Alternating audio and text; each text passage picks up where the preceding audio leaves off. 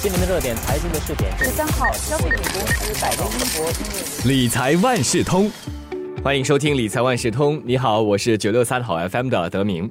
有些人说，进入社会工作就要开始为退休做准备，听起来很夸张，对吗？我才刚跨越起跑线，就要开始想过了终点线的事，而且这个时候我也没什么积蓄啊，甚至连积蓄都没有，谈何退休呢？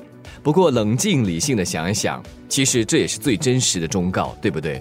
我们必须为退休生活准备大笔储蓄，才能安享晚年的生活。而懂得如何用公积金储蓄，正是我们增加退休存款的主要方式之一。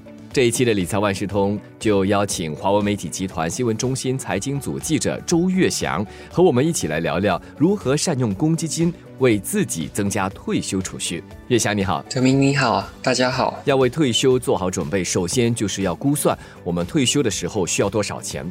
能不能请你帮我算一算，退休储蓄要多少才算足够呢？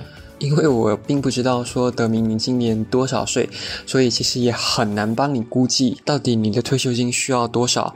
而且这个其实有很大的差别，因为如果假设你今年三十岁的话，你其实是为你三十五年之后的退休金做准备，这跟你今年五十岁为你十年后的退休金做准备，其实有很大很大的差别。所以我建议大家呢，应该就直接上公积金局的网站上面，利用那个退休计算。期来去计算，在计算的时候呢，我觉得大家其实要注意的是三个重要的因素。第一个就是你要考虑到你到底希望自己退休之后每个月有多少的生活费。有些人可能是两千块就够了，可是有些人却觉得说五千块就足够，这是非常因人而异的。另外一点呢，就是说你现在的收入到底有多少？因为我相信，说大家除了自己平常的固定收入之外呢，也应该可能还有其他的收入来源。在现有的公积金制度下，我们收入的一部分都会存入自己的公积金户头里，雇主也会为员工填补一定的金额。那为什么说公积金是我们准备退休储蓄的一个重要途径呢？当我们在准备退休储蓄的时候呢，其实是一个非常长远的一个过程。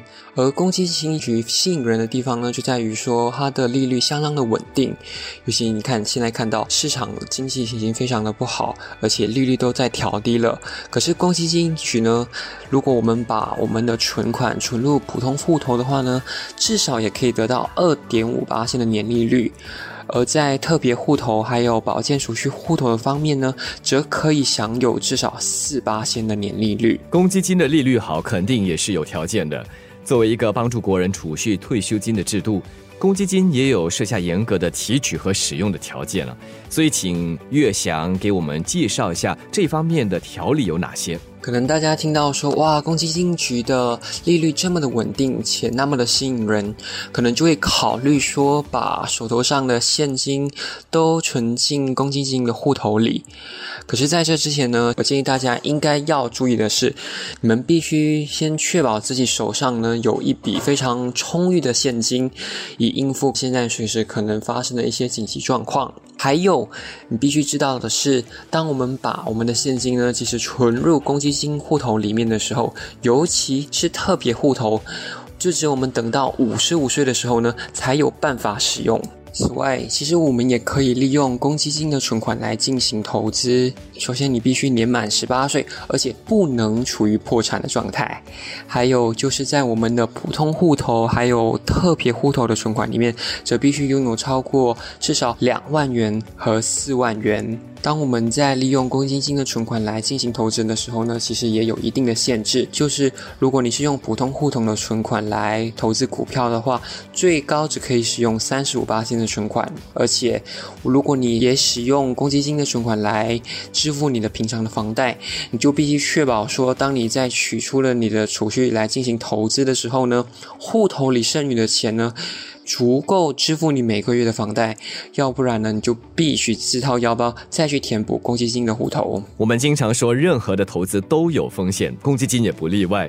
用公积金存款投资应该注意些什么呢？当你用公积金的存款来进行投资的时候呢，你就必须考虑到说，如果你不进行投资的话呢，其实你可以享受。很稳定的一个回报，就是公积金其所提供的二点五八千到四八千的年利率。可是如果你拿去投资的话，你可以赚到可能更高的回报，也可能会亏钱。尤其是你看今年市场出现大震荡的时候，很多投资产品其实表现并不太理想。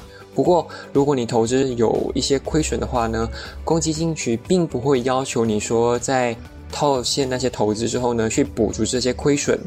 而有专家就建议说，其实我们可以采取平均成本法，也就是说，通过每个月固定的投资来去分散我们所要面对的风险。听了岳翔今天的分享，我的理解是，我们都应该善用公积金的存款。不管是储蓄或投资，好好使用公积金里面的钱，为自己增加退休储蓄。再次感谢华文媒体集团新闻中心财经组记者周月祥，我是九六三好 FM 的德明，理财万事通，下期见。理财万事通每期提供你最需要知道的理财与财经知识。如果你想了解更多，可以到早报的 SG 搜索联合早报财经专栏理财简囊。我是九六三好 FM 的德明，我们下期再见。